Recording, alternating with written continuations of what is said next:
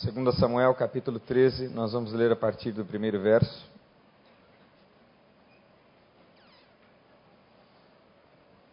Segunda Samuel, capítulo 13, a partir do primeiro verso, diz assim: Depois de algum tempo, Amnon, filho de Davi, apaixonou-se por Tamar. Ela era muito bonita e era irmã de Absalão outro filho de Davi. Amnon ficou angustiado ao ponto de adoecer por causa de sua meia irmã, Tamar, pois ela era virgem e parecia-lhe impossível aproximar-se dela. Amnon tinha um amigo muito astuto chamado Jonadab, filho de Simeia, irmão de Davi. E ele perguntou a Amnon, filho do rei, por que todo dia você está abatido? Quer me contar o que se passa? E Amnon lhe disse: Estou apaixonado por Tamar, irmã de meu irmão Absalão. Vá para a cama e finge estar doente, disse Jonadab. Quando seu pai vier visitá-lo, diga-lhe: Permite que minha irmã Tamar venha dar-me de comer. Gostaria que ela preparasse a comida aqui mesmo e me servisse. Assim poderei vê-la. Amnon aceitou a ideia e deitou-se, fingindo-se doente. Quando o rei foi visitá-lo, Amnon lhe disse: Eu gostaria que minha irmã Tamar eh, viesse e preparasse dois bolos aqui mesmo e me servisse. E Davi mandou dizer a Tamar ao palácio Vá à casa de seu irmão Amnon e prepare algo para ele comer. Tamar foi à casa de seu irmão, que estava deitado. Ela amassou a farinha, preparou os bolos na presença dele e os assou. Depois pegou a assadeira e lhe serviu os bolos, mas ele não quis comer. Então Amnon deu ordem para que todos saíssem, e depois que todos saíram, disse a Tamar: Traga os bolos e sirva-me aqui no meu quarto. Tamar levou os bolos que havia preparado ao quarto do seu irmão. Mas quando ela se aproximou para servi-lo, ele a agarrou e disse: Deite-se comigo, minha irmã. Mas ela lhe disse: Não, meu irmão, não me faça essa violência. Não se faz uma coisa dessas em Israel. Não cometa essa loucura. O que seria de mim? Como eu poderia livrar-me da minha desonra. E o que seria de você? Fale com o rei. Ele deixará que eu me case com você. Mas Amnon não quis ouvi-la, e sendo mais forte do que ela, violentou-a. Logo depois que Amnon sentiu uma forte, logo depois, perdão, Amnon sentiu uma forte aversão por ela, mais forte que a paixão que sentira e lhe disse: Levante-se e saia. Mas ela lhe disse: Não, meu irmão, mandar-me embora seria pior do que o mal que você já fez. Ele, porém, não quis ouvi-la e, chamando seu servo, disse-lhe: Ponha essa mulher para fora daqui e tranque a porta. Então o servo a pôs para fora, trancou a porta e ela estava vestindo uma túnica longa, pois esse era o tipo de roupa que as filhas virgens do rei usavam desde a puberdade. Tamaspou cinza na cabeça, rasgou a túnica longa que estava usando e se pôs a caminho, com as mãos sobre a cabeça, chorando em alta voz. Absalão, seu irmão, lhe perguntou: Seu irmão Aminon lhe fez algum mal? Acalme-se, minha irmã. Ele é seu irmão. Não se deixe dominar pela angústia. E Tamar, muito triste, ficou na casa de seu irmão Absalão. Ao saber de tudo isso, o rei Davi ficou indignado e Absalão não falou nada com Amnon, nem bem nem mal, embora o odiasse por ter violentado sua irmã Tamar. Vamos orar, irmãos. Pai, nós estamos diante da tua palavra e te pedimos que o Senhor nos fale através dela nos fale através dessa história dura, difícil, dolorosa, aos nossos corações nesta noite. Obrigado, Senhor, pela oportunidade de ler a tua palavra e conhecer o ensino que ela nos traz, assim tão cru, tão aberto, tão declarado. E te pedimos que por tua graça e misericórdia haja restauração na tua casa nesta noite. Pois assim nós oramos no nome santo de Jesus. Amém. Grande parte do trabalho pastoral consiste em ouvir as histórias das pessoas. E eu posso dizer sem medo de errar que eu sou um grande ouvinte de muitas histórias. E quando nós tratamos de alguma coisa que apareceu aqui na superfície, na história da vida das pessoas, muitas vezes existem correlações que remontam à época passada. Há feridas que estão presas ou que começaram a se formar na relação familiar, dentro de casa. Quanta gente machucada em casa, na família e pela família. Quantos traumas, quantas dores, quanta coisa feia acontecendo entre quatro paredes. Quanta coisa dolorosa a gente ouve. Quantos relatos fortes e duros e dificílimos de serem falados e confessados. De coisas que aconteceram muitas vezes às escondidas e na solidão, no meio de muita dor. Porque os membros da família são aqueles nos quais nós primeiro confiamos. Abrimos a nossa alma, abrimos o nosso coração e, em certo sentido, estamos lá vulneráveis. E eu conheço muita gente que perdeu a família. Eu conheço muita gente que não conversa com o irmão, com a irmã, com o pai, com a mãe, com os tios, e sabe lá Deus mais com quem por muitos anos. Porque tem coisas lá atrás que não foram devidamente reparadas e consertadas. No celebrando, nós fazemos isso. A gente olha para essas histórias feias, a gente olha para esses segredos familiares com coragem, a partir do que nós lemos no primeiro passo, que ajuda a gente a entender a dimensão da ferida e a dor que ela nos causa. Por isso, celebrando a vida, só pode ser celebrando a vida quando eu olho para essas passagens, imagens, episódios, capítulos e épocas terríveis da vida, que muitas vezes acontecem dentro de casa. Quantos abusos sexuais acontecem em casa? Negar isso é negar a realidade. Um tio, um primo, um pai e uma mãe do outro lado omissa, fazendo de conta que não está acontecendo nada. Quantos pais alcoólatras desfiguraram permanentemente a ideia da figura paterna e por isso muitas vezes a menina cresce e se apaixona por uma mulher, porque lhe faltou o pai. De modo que só ouvir a palavra família já suscita o trauma. E eu tenho atendido muita gente ferida pela família, na família, no ambiente familiar, com traumas profundíssimos, com segredos secretíssimos com dores inconfessáveis, com vergonhas, a um ponto de dizerem: bom, família não é para mim, porque eu já vivi a experiência familiar. E a experiência familiar me destruiu. Por que é que eu estou, obviamente, falando com todas as letras? É porque a Bíblia, irmãos, ela não esconde a realidade dos fatos da vida. A Bíblia não esconde os dramas reais das pessoas.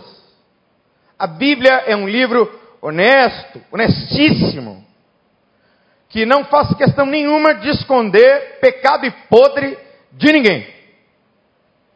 E às vezes, para que o pecado seja restaurado, ele precisa vir à superfície. Não apenas o pecado cometido, mas a ferida do vitimado pela ferida. Aqui mesmo tem muita gente que perdeu o casamento, perdeu a rédea dos filhos, perdeu o compasso da vida, se sente inferiorizada quando nós anunciamos que teremos um congresso de família. Muitos me disseram: para que congresso de família? Para mim. Não tem família. Você não imagina, pastor, o que aconteceu comigo em casa, na minha família. Muita gente. Muita gente. Mas não é para se admirar. Porque quando nós lemos a Bíblia, nós lemos passagens terríveis de coisas extremamente traumáticas que aconteceram no seio familiar. E preste atenção, de forma alguma isso nunca esteve no coração de Deus. Imagina, se Deus desejou que algum dia um pai alcoólatra fizesse as violências que fez, imagina se Deus um dia permitiu ou pensou que o adultério entrasse para a história familiar e quebrasse, dizimasse famílias inteiras. Imagina se Deus permitiu, pensou ou sonhou com uma mãe completamente irresponsável e disfuncional que, ao, ao, apesar de viver a sua vida hoje, vive como se vivesse uma adolescência tardia, não como uma mulher madura. E as tragédias acontecem nas melhores famílias. Acontece na minha casa, pode acontecer na sua, pode acontecer em qualquer lugar. Acontece nas melhores famílias. Tem uma série de tragédias familiares. E é importante notar que o primeiro assassinato, gente, aconteceu na casa de quem? Na casa do primeiro casal. Na casa do primeiro casal aconteceu o primeiro assassinato entre irmãos de sangue. Caim, invejando seu irmão, o mata. O mata de tal maneira que o sangue escorre. E Deus disse: O sangue de teu irmão Abel está clamando aos céus. Aconteceu na casa do primeiro casal. O texto de Gênesis, no capítulo 4, registra a história e não esconde a história. Tem várias tragédias familiares no texto bíblico. Tem o péssimo casamento, entre aspas, de Sansão, que se casa com uma prostituta inimiga. E aí sofreu as misérias e flagelos que sofreu por conta de sua escolha. E quantas vezes a gente que é pastor é apenas comunicado: Pastor, eu vou casar. Parabéns, me manda o convite. Dói na nossa alma quando alguém faz a escolha e comunica. Mas se alguém me perguntar a respeito, provavelmente eu terei uma diretriz de Deus para dizer sim ou não, cuidado, espera, pense, ore e olhe por outros prismas, porque muitas vezes é a carência que leva à união que dá em nada. A carência, a aparência física que é extremamente enganadora. E eu diria a você, com a experiência que eu tenho de vida hoje, que a gente deveria se casar com os valores da pessoa e não com o corpo da pessoa. Com a beleza da alma e não com a beleza estética não com a conta bancária ou com status social, como tantas vezes acontece e dá em nada, dá em tristeza. Quantos casamentos e quantas uniões começam com sexo? E a gente já sabe por experiência que não vai dar em boa coisa. Porque não houve aquele período de conhecimento, de intimidade, para que a relação pudesse ser construída em bases mais sólidas. Mas nós temos esse moço que foi ungido por Deus com uma força extraordinária chamada Sansão e que foi uma vergonha para Israel. Só lá no último suspiro da vida dele é que ele se converte e pede a Deus que lhe redima. E aí ele cumpre o propósito para o qual ele foi levantado, que era o de destruir os inimigos de Israel. Mas sofreu muito. foi muito ferido, foi muito machucado pela sua escolha louca, desvairada. Tem também os filhos de Eli. Quem era Eli? Eli era um sacerdote. Depois de Eli veio Samuel. Sabe o que, que os filhos do sacerdote faziam? Os filhos do sacerdote roubavam a oferta que era levada ao templo e eles também se prostituíam na porta do templo. E Eli, o pai, via e não fazia nada, deixava os meninos perpetuando a sua iniquidade e Deus cobrou. A casa do sacerdote ali aconteceu. Aconteceu também com Ezequias. Porque a gente, no senso comum, diz: bom, se o pai é um bom pai, o filho, com toda certeza, vai ser um bom filho. Não é assim sempre. Gente, eu gostaria muito que fosse, mas não é. Porque às vezes você ensina, mostra, aponta, se dá como exemplo, mas os filhos seguem o caminho que quiserem seguir. Você faz de tudo. Mas no final a decisão é dos filhos. Ezequias fez um ministério, um reinado maravilhoso restaurou o culto de Israel, promoveu um dos maiores avivamentos do Velho Testamento. Veio seu filho Manassés, que reinou 55 anos. A história dele está registrada lá em 2 Crônicas 33. Ele fez coisas terríveis. Ele fez, por exemplo, do templo um centro de macumba. Voltou a adorar os ídolos que o seu pai tinha destruído. Você pode imaginar uma coisa dessas? Ele teve o melhor dos exemplos. Mas aconteceu lá na casa dele. E aconteceu também na casa de Davi. E na casa de Davi foi o seguinte: você acompanhou a leitura do texto comigo. Tinha uma menina chamada Tamar, que era meia irmã desse rapazinho chamado Amnon. Davi tinha mais de uma mulher, naquela época a poligamia era permitida, mas era um problema gravíssimo, porque muitas mulheres, muitos filhos, muitas demandas, o rei era rei, muita guerra, muita pompa e circunstância, sem intimidade para olhar o filho olho no olho, sem intimidade para ser pai e pastorear a casa, sem o olhar clínico, sem o olhar importante de quem está atento ao que está acontecendo em casa.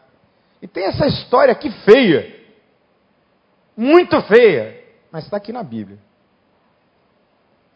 E eu gosto de contar a história bonita da Bíblia, mas é importante contar as histórias feias. Porque não tem só família bonita, tem família feia também. Não tem só família bonita, tem família arrebentada e destroçada. E tem gente que está arrebentada e destroçada na família e pela família, que fica carregando traumas a vida inteira. Talvez hoje a sua cura e a sua restauração possam começar a acontecer no nome de Jesus. Apesar de toda a tragédia que aconteceu lá no seio e no âmbito familiar. Tem esse menino que olha para sua meia-irmã e a deseja sexualmente. Ele deixou o desejo crescer. Falamos sobre desejo em três oportunidades nesse ano. Muitas vezes o desejo está poluído na fonte. Muitas vezes o pecado está lá na alma. O texto que nós lemos em Tiago diz que o pecado ele dá a luz a partir da nossa própria cobiça, no, da nossa própria concupiscência. É dentro de nós que ele nasce. Então, para que o pecado que sendo consumado gere morte, ele primeiro acontece dentro de nós.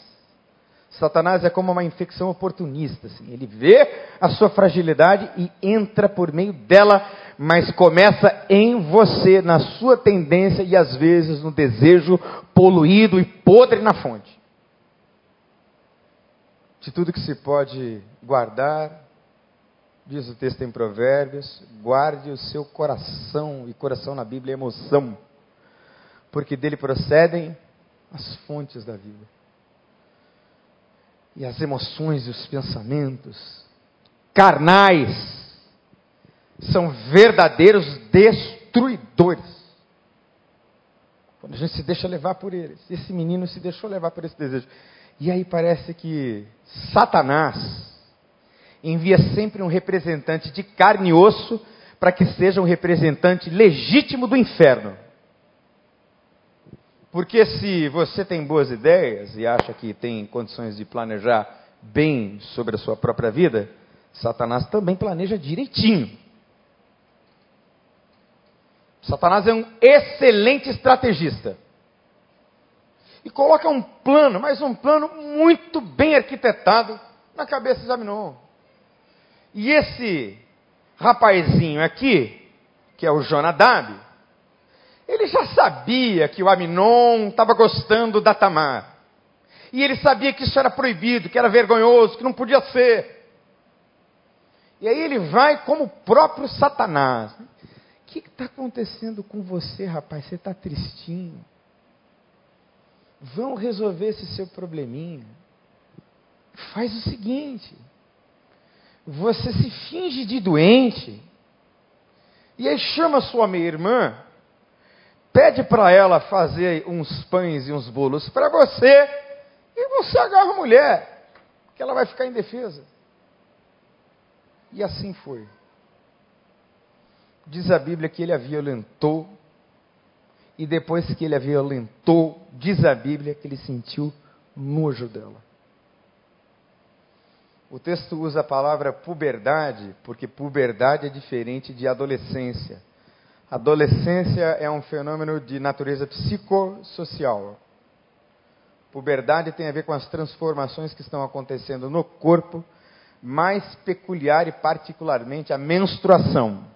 Então, as meninas que eram filhas do rei, que já haviam menstruado, que estavam prontas para casar ou ser mulher, mulher no pleno sentido, usavam uma roupa especial que dizia: Olha, eu estou pronta para ser mulher, mas eu sou virgem.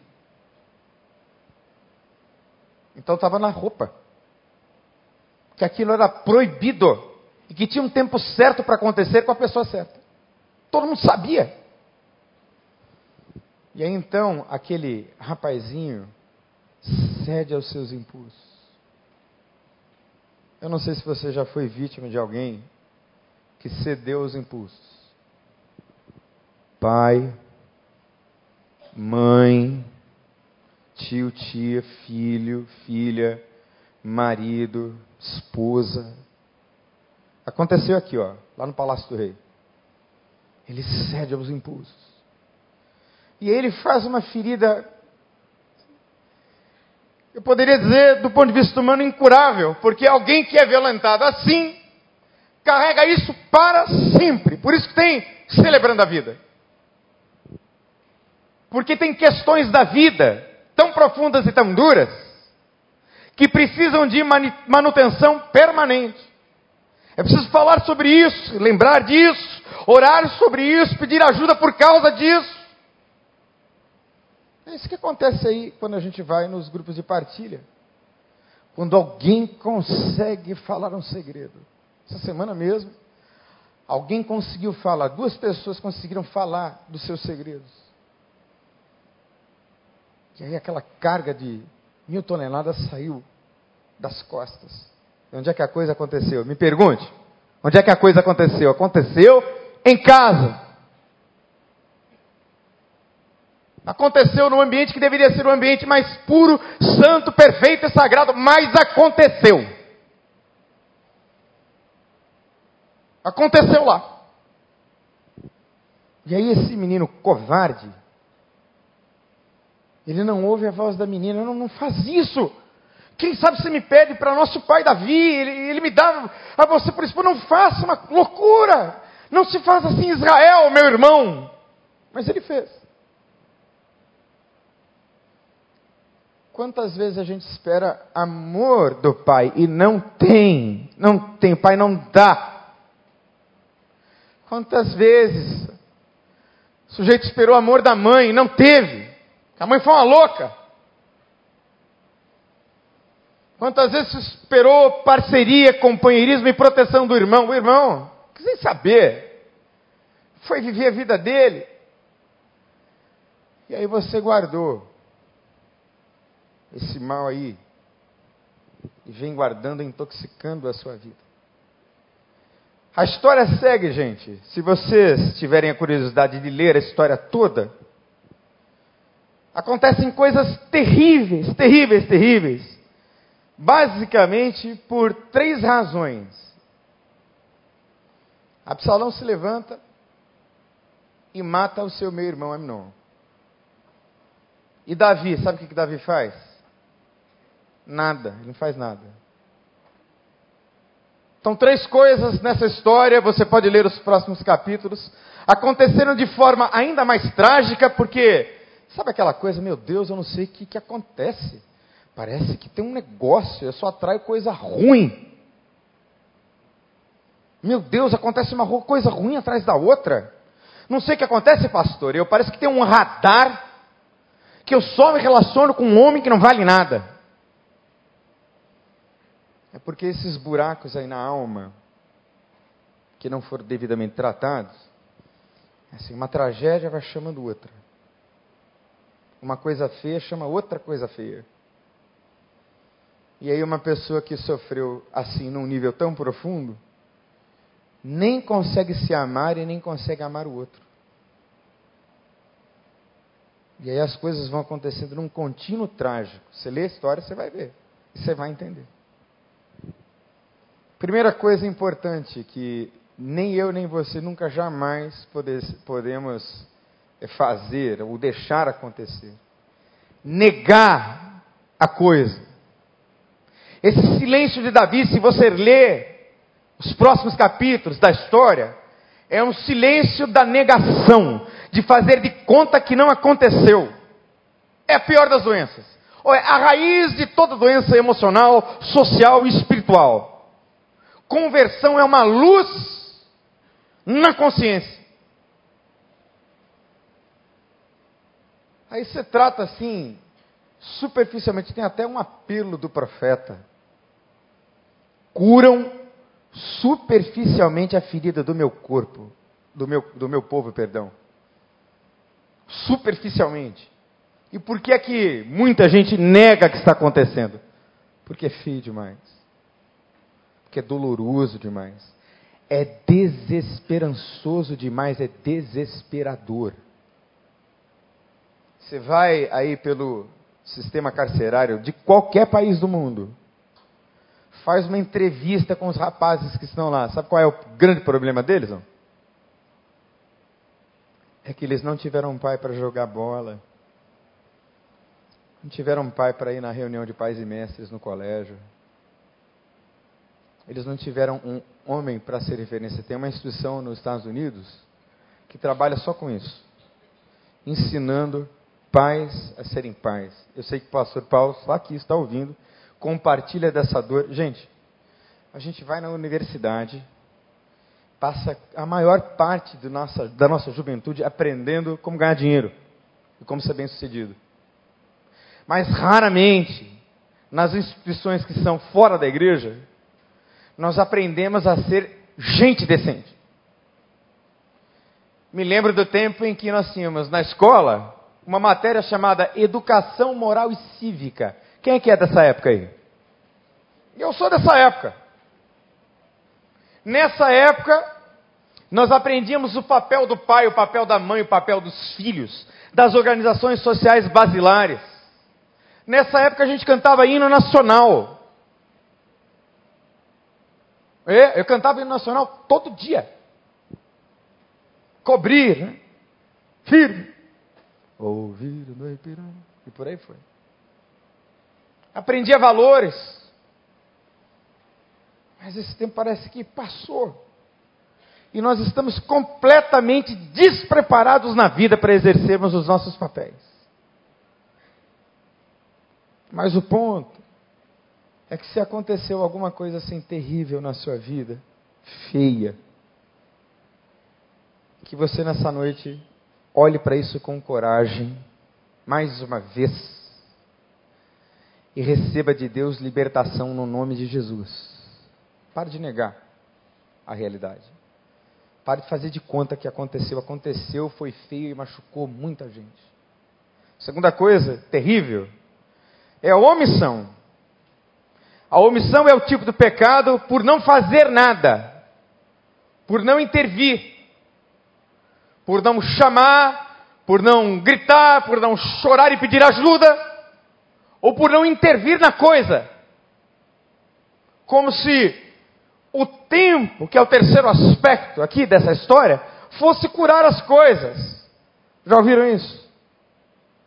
O tempo vai curar. Gente, o tempo não cura coisa nenhuma. Pelo contrário, o tempo vai passando e aí os danos vão acontecendo de uma escala gigantesca na vida. Mas às vezes a coisa nasceu dentro de casa. Eu não sei se é esse o seu caso. Se é, nós temos aqui nessa igreja um ministério que cuida de gente arrebentada. Cuida de gente que talvez não tenha tido a oportunidade de uma boa família. Como eu tive. Pela graça de Deus, um pai cristão, uma mãe de oração e ainda assim eu fui um viciado em cocaína, dentro da igreja metodista. Pela graça de Deus e oração de minha, minha mãe e ação, ação de meu pai, eu fui resgatado. Mas tem muita família machucada, muita história feia. E eu não sei se isso aconteceu lá na sua casa. Não sei se houve omissão. Tem tantas formas de violência. Essa violência aqui, ela é muito auto-evidente, né? absurda. Mas tem violência, gente, que são mais sutis. Você quer ver uma violência muito sutil? É aquela cena da criança que olha o pai e a mãe de vez em quando indo buscar na escola. E a criança passa o primário inteiro, né? ou o ensino fundamental, como se diz hoje, sem nunca ter tido a experiência do pai ir buscar no final da aula. A experiência do bullying porque é gordinha ou tem um defeito qualquer no rosto por parte dos colegas a experiência dentro de casa. Eu ouvi uma história tempos atrás, assim, mas é uma história assim muito dura, difícil. A mãe brincava assim: Não, eu achei você na lata do lixo. Gente, isso é brincadeira que mãe faz, não? A criança chora, não, brincadeira. Aí depois a mãe diz de novo: Que perversidade é essa? Já ouvi tantas vezes pessoas adultas chorando, dizendo: Sabe o que minha mãe me dizia? Minha mãe dizia que eu era adotado. E aí eu cresci com a dúvida. Que brincadeira é essa, gente? Que coisa satânica é essa? Eu fui adotado. Se eu pedir para levantar a mão aqui, acho que 70% do auditório vai levantar a mão. Tragicamente, porque isso não é coisa que se diz para filho. Isso não é brincadeira que se faça. Isso é uma violência sutil e perversa. Que marcam a alma. Faz de você a pessoa insegura que você é hoje. Faz de você a pessoa que fica exigindo do seu marido o que ele não pode dar. Nem vai dar. Por isso é que antes de pensar em termos da dinâmica familiar, de quão doente ela está, a gente primeiro precisa pensar no indivíduo, na pessoa. O abusado, eventualmente, se torna um abusador. O ferido, eventualmente, se pode tornar um perverso. O machucado, eventualmente, pode se transformar num ansioso, num depressivo. Mas eu quero crer que, nessa noite aqui, tem cura e restauração de Deus para a sua vida em nome de Jesus. Para você se reabilitar do que aconteceu em casa. E quem sabe, você pode formar a sua própria família ou a partir da família onde você está hoje.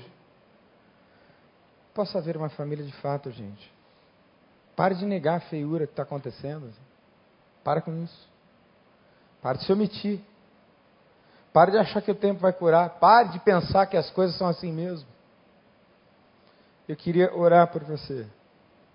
Ministrar sobre a sua vida. E para isso eu queria que você fechasse os seus olhos.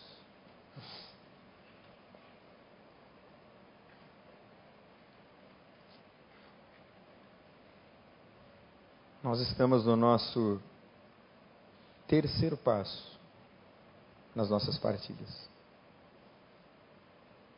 Eu gostaria muito que tudo fosse instantâneo, gente. Mas não existe espiritualidade do tipo passe de mágica, especialmente quando tem ferida na alma envolvida que aconteceu no âmbito familiar. Gostaria muito que uma oração resolvesse o seu problema instantaneamente, mas muitas vezes não é assim, é um processo. Envolve confissão, envolve aconselhamento, envolve humilhação, envolve choro, envolve abrir a alma, abrir o coração, celebrando existe para isso. subir as escadinhas ali para confiar num grupo, talvez seja de fato o primeiro passo para você sair da negação do que está acontecendo, do que aconteceu, fazer de conta que não dói. Mentira, está doendo. Dói como se fosse ontem.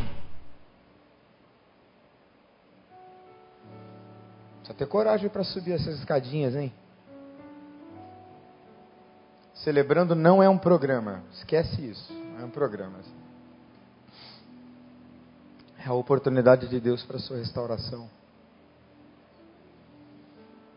Para você que foi machucado na família, pela família, para você que não teve o pai que você gostaria de ter, o filho que você gostaria de ter, quanta coisa triste aconteceu. Então Deus, antes de talvez colocar você numa nova família ou numa família, queria restaurar você primeiro. Como é que você vai poder ser doce,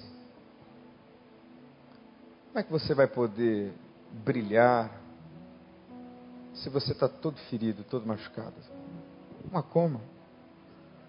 Portanto, essa noite é a noite de dar este primeiro passo, para sair da negação. Isso aí é difícil, você não vai conseguir sozinho. Você é impotente para isso. Não vai dar. E aí você entrega nas mãos de Deus isso, que dói tanto, que é tão difícil para Ele ir dando direção através de homens e mulheres de Deus. Quem sabe no próximo congresso de família você diz: Ah, eu vou, eu vou. Eu vou porque estou restaurado. Porque é para você sim. Claro que é. É para você sim. Deus pode restaurar você sim pode restaurar você, sim, na sua família. Pode, Ele pode. Então é para você.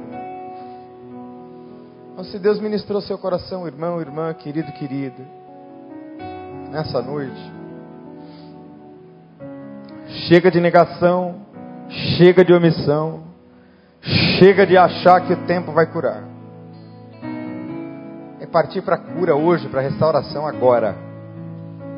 Então, se Deus ministrou seu coração e você gostaria que nós orássemos por você, queria que você fizesse um gesto assim, bem simples. Queria que você levantasse uma de suas mãos, assim, bem alto. Deus abençoe, Deus abençoe. Vamos levantar? Vamos cantar essa música?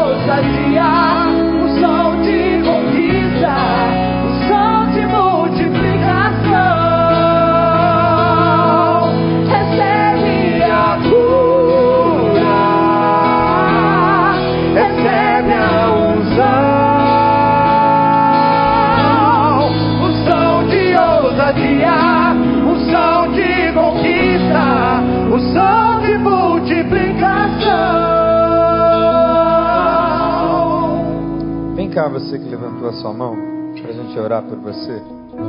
Vem cá. Sai do seu lugar agora. Ninguém aqui está interessado nos seus segredos. Mas você sabe o que, você está vindo. Então vem. Vem cá. Quanta coisa lá atrás. Você tem coragem, né? Assim, é, é o tipo de apelo que evoca muita coragem. Então, pela última vez, se Deus falou com você, eu queria que você viesse aqui à frente, em nome de Jesus. Dizer para vocês que estão aqui à frente, olha, olha para mim. O remédio dessas feridas tem um nome. Chama-se perdão. Você só vai receber cura quando você perdoar. A restauração de Deus acontece assim. Eu sei que tem mais gente mas eu vou orar. Eu queria que você fechasse os seus olhos e orasse comigo agora. Mesmo você que por qualquer razão ficou aí, Deus sabe por que você ficou.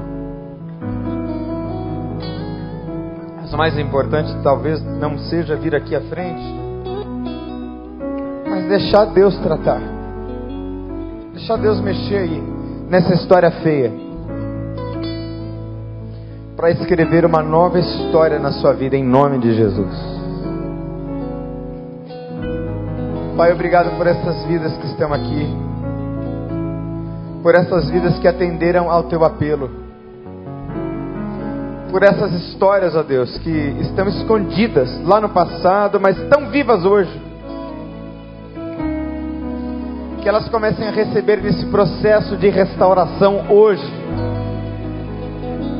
o início ou o adiantamento da restauração das suas almas e vidas de forma integral, em nome de Jesus. Ó oh Deus, Tu és o Deus que une as pessoas e as resgata para a Tua glória. Tu és o Deus que refaz as famílias, refaz todas as configurações possíveis para que haja nova vida Portanto, em nome de Jesus, tira a vergonha, Senhor, em nome de Jesus. Tira o medo. Tira, Senhor, a inferioridade. Tira, Senhor, delas a rejeição, o abandono. Tira, Senhor, essa coisa podre que está na alma. Arranca isso em nome de Jesus. Em nome de Jesus e que todas elas, por meio do perdão, Senhor, possam liberar essa gente que a feriu, que as feriram, para a glória do Teu nome. Nós oramos sabendo que o Senhor assim fará, Deus, no nome santo e maravilhoso de Jesus. Amém e amém.